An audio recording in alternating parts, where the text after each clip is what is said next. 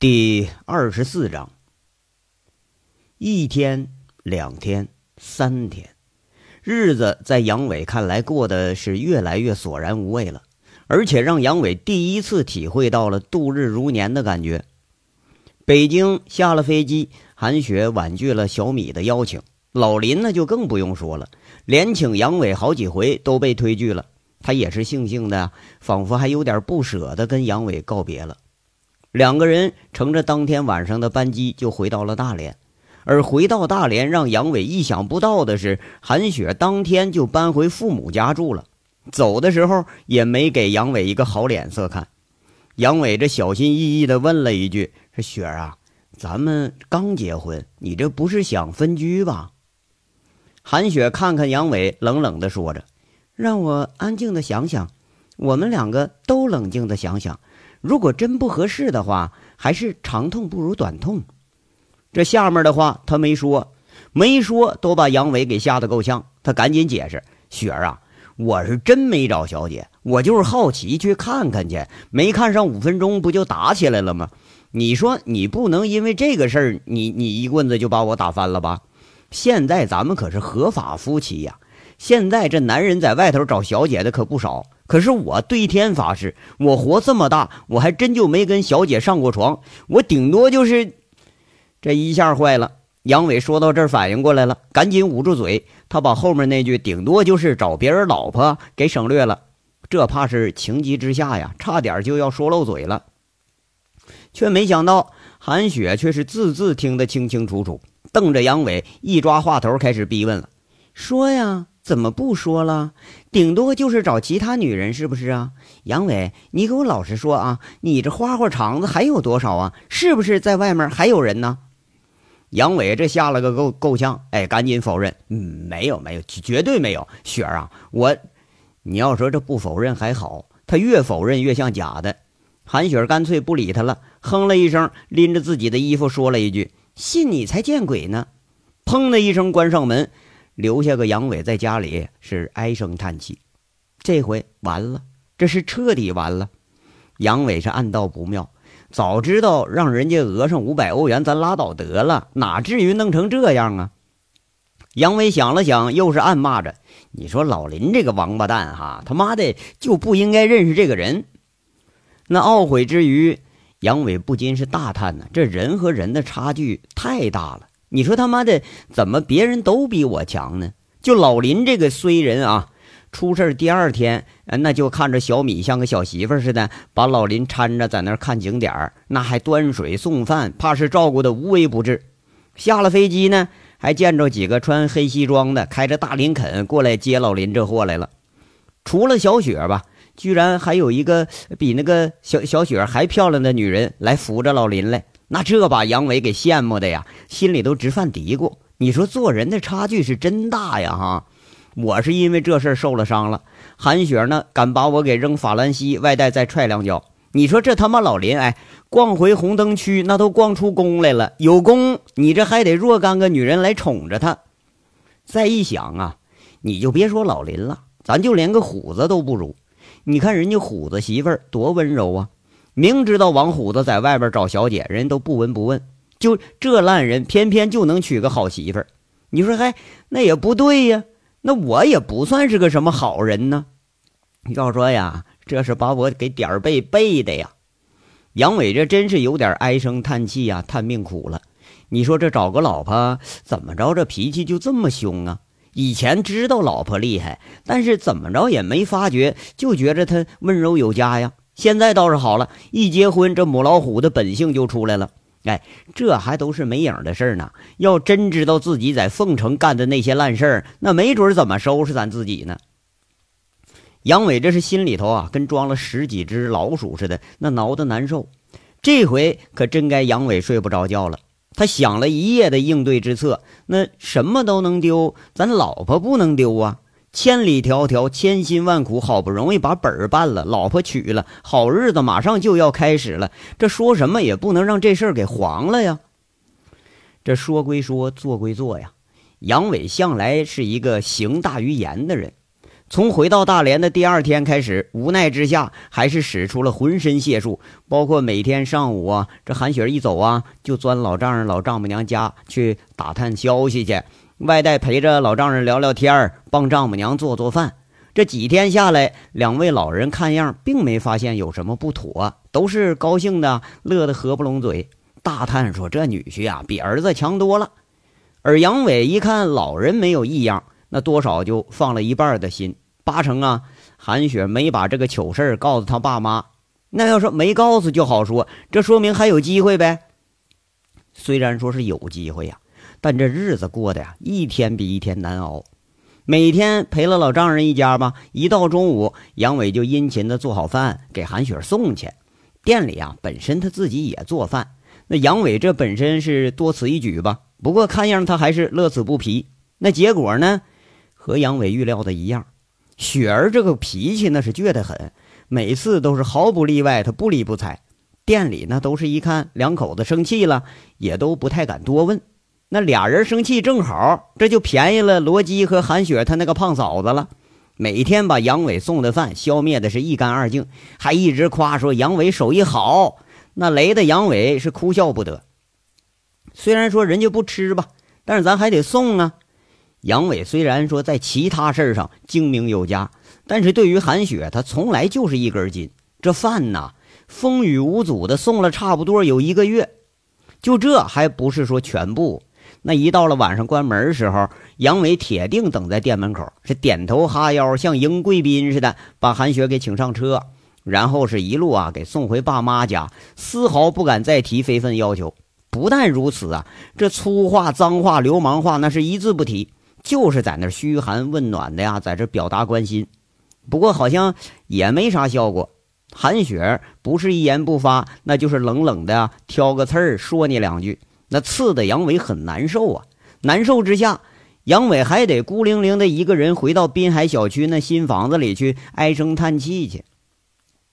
这次隐隐的让杨伟觉着不是那么简单就可以办得了的事儿了，甚至于杨伟觉着呀。比那次跨着十几个城市找人，这难度还要大。那什么病都好治，就是有了心病，他就难治了。想想呢，其实也可以理解。老婆要是知道了老公有这毛病，哪怕是捕风捉影的事儿，八成这心里头都要结成一个疙瘩。何况杨伟自己心里他本身就有鬼，要说后悔呀。杨伟是真后悔，早知道我就不去了呗，是不是？我就是去，那我也得一个人去呀。你说这干坏事吧，自己向来都挺小心，这一次就拖了老林这么个拖油瓶就出事了。杨伟现在是后悔死了。杨伟这愣劲儿一上来呢，那就不是一般人都能比得上的了。哎，这就这个早中晚三样，杨伟像个机器人似的，日日如此。他一直坚持到了第四十九天国庆前夕。那韩雪依然是不理不睬。这天中午啊，杨伟送完了饭，是照例等了有十分钟，看着韩雪还是没表态，叹了口气，他走了。哎，眼看着就要到大请亲戚办正正儿八经的事儿的时候，这节骨眼上反而是出了问题了。连杨伟也觉着自己是毫无办法。罗基和胖嫂啊，就是吃的都有点不好意思了。俩人不过呀，还是照例吃完。嫂子缩导着罗基去问问到底是怎么回事这罗基一问之下，韩雪心里也藏不住事儿啊，就把巴黎这事儿一五一十的给罗基讲了一遍，还把杨伟一路上这糗事都给说了说。最后一句却是很生气的说着。你说这东西气人不气人呢？蜜月旅行，他跟个北京二流子跑侯能区去转悠去了，还被逮到国外警察局，这一路都气死我了！我怎么找了这么个东西呢？带着他出去啊，我都丢人。以前啊，看他就是混点倒也老实。那现在我怎么发现这杨伟这花花肠子一点不比别人少呢？这一件接一件的糗事儿，把罗辑说的也是笑得花枝乱颤。末了啊，问了一句：“姐呀，那你准备怎么办呢？原来可是说十一大请咱办事儿呢，这话说着可就到日子了。哎呀，气死我了！我这不正想这事儿呢吗？你说不该他说话时候吧，他胡说八道的；现在该他说了吧？一个多月了，他连句软话都不会说。你看他那蠢样，傻不拉几的，放下饭就走，拉着个脸，就好像我冤枉他了似的。韩雪气羞羞的呀。杨伟越是这样死扛，还越让韩雪觉着他有问题。罗基在那劝：“哎呦，姐呀，你别光说人家杨伟呀，你拉着个脸这么厉害，他也不敢来呀。我看杨伟他谁也不怕，就怕你。再说了，他就是歌城混出来的，我看他八成没认为自己就错了。”罗基在这笑着说：“你现在一看这一对儿啊，倒是越来越有意思了。”韩雪那边说了：“可可不是让你说怎么的啊？你说他有时候啊，精的跟个猴似的；有时候又蠢的要命；有时候吧，那胆儿比天还大；有时候就什么胆子都没有了。”罗基在那一笑：“哎呦，姐呀，都这样了，你还跟他置什么气呀？要我说呀。”我看他八成就是好奇，到了国外看什么都新鲜才犯的这错误。哎，你说守着你这么个大美人，让他去找你说那个鬼魅，那我可不太相信。罗辑摇摇头，说了一句公道话，估计这是旁观者清。韩雪虽然对这话多少有点认可，但他嘴还挺硬，在那说了：“那谁知道他怎么想的呀？他是嘴硬的很，就找了他也不跟你说。”罗辑直接转个话题跟他说：“姐，你确认他真找小姐了？你没搞错吧？你俩不是住一块儿吗？这你都没看住啊？”韩雪想了想，摇摇头，又好像不确定，在那说：“说不清楚。我问了他几次，他是咬死了不说，每次都吞吞吐吐。我看这家伙明显有什么事儿，他瞒着我呢。”韩雪这是火眼金睛啊，怕是已经看出点端倪来了。罗辑在那儿劝。嘿，你这不是跟你自己较劲呢吗？现在这男人在外面不偷嘴，他可能吗？得了，明儿等杨伟来了，你给他个好脸色。人家多可怜呢，光送饭都送一个多月了，我看着都心疼。那韩雪有点气羞羞，在那说：“我知道，可这好歹得等蜜月完了吧？好歹别让我知道，别让我看见吧？就你真找，好歹也找个良家女人吧？你说他办的这事儿啊？”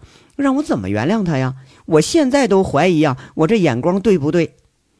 罗辑一听这话，倒是忍俊不禁了，笑着说了：“哼，哎呀，他要是真找上了，你就哭去吧。我看不能。杨伟这样倒挺老实的呀，而且这手艺也好。这段时间吃的呀，我跟嫂子都胖了一圈了。姐呀，你说这又会做饭又会洗衣服，还知道心疼你的男人，他坏也坏不到哪儿去呀。”这罗基呀，看样是被杨伟做的饭给收买了，多少在这替杨伟开始说好话了。可不怎么说呢，和他在一块儿啊，你说有多好，那他就有多好。哎，你一转眼他就不见影了，什么出格事都敢干。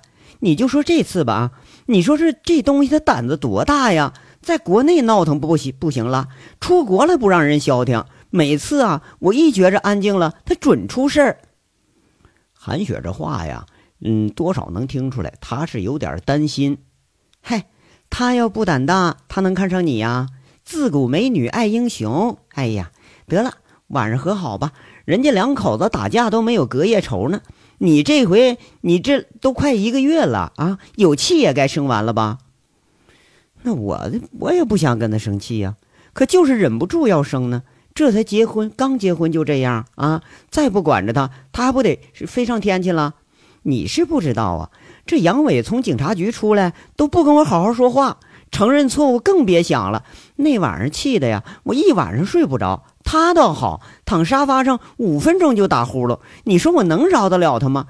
这事儿他要不认识到自己错在哪儿了，我还跟他没完了。哎呀，罗辑在那当时一笑。这正是说明了人家心里无愧才睡得着吗？你说姐呀，你可注意了啊！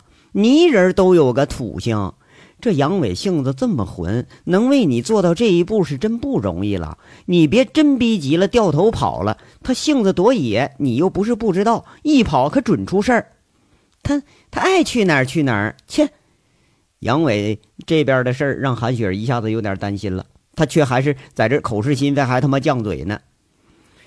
哎呀，那你是真舍得呀？嘿，你别骗你自己了啊！能找这么疼你的男人，他不容易。你想想啊，你再拿杨伟和你认识的男人比比，谁能做到这一步啊？一下子把老本拿出来，还给你买车、买房、开店，两百多万呢！啊，就是大款他也得考虑考虑吧。要我，我才不管呢。他爱找几个找几个，玩累了他照样得回来。罗辑说着说着，就把自己还给说笑了。韩雪啊，也被说笑了，啐了一口，在那骂：“死罗基！我看你和杨伟啊，你俩配对倒挺合适。哎呦，那我可不介意啊，那就看你了。”罗基在这说着笑着，引得韩雪是一阵恼怒啊，做事要拧。罗基赶紧躲着出门了。不过呀，看这效果，怕是消除了不少的心病。这天晚上啊，很意外，杨伟居然没有像往常一样来接韩雪来。连罗辑也奇怪了，说：“嘿，这小子怎么关键时候掉链子呀？”韩雪恨恨地跟罗辑在那说：“看看我说什么来着？他就这记性，没准又在哪儿喝多了。哎呀，这都气死我了！”要说每次杨伟来接的时候，韩雪的不理不睬，总是有七八分是装出来的，是故意的。而这次杨伟没来，韩雪反倒有点失落了，她泱泱不乐地回了家。这回啊。连胖嫂也看出来了，悄悄的对罗辑说：“呀，那别担心啊，我看这俩人啊，就是一对冤家，处不着还离不开。哎，不吵不闹，那还真就不是小雪的个性了。咱要说杨伟呢，杨伟他真是喝高了吗？这次韩雪却是猜错了，杨伟啊，怕不是喝高了，他是给气糊涂了。从下午到晚上，杨伟就坐在新房的地板上，一直发愣。”他一直就在那儿发呆，而且手里头拿着一样东西，他在那儿发呆。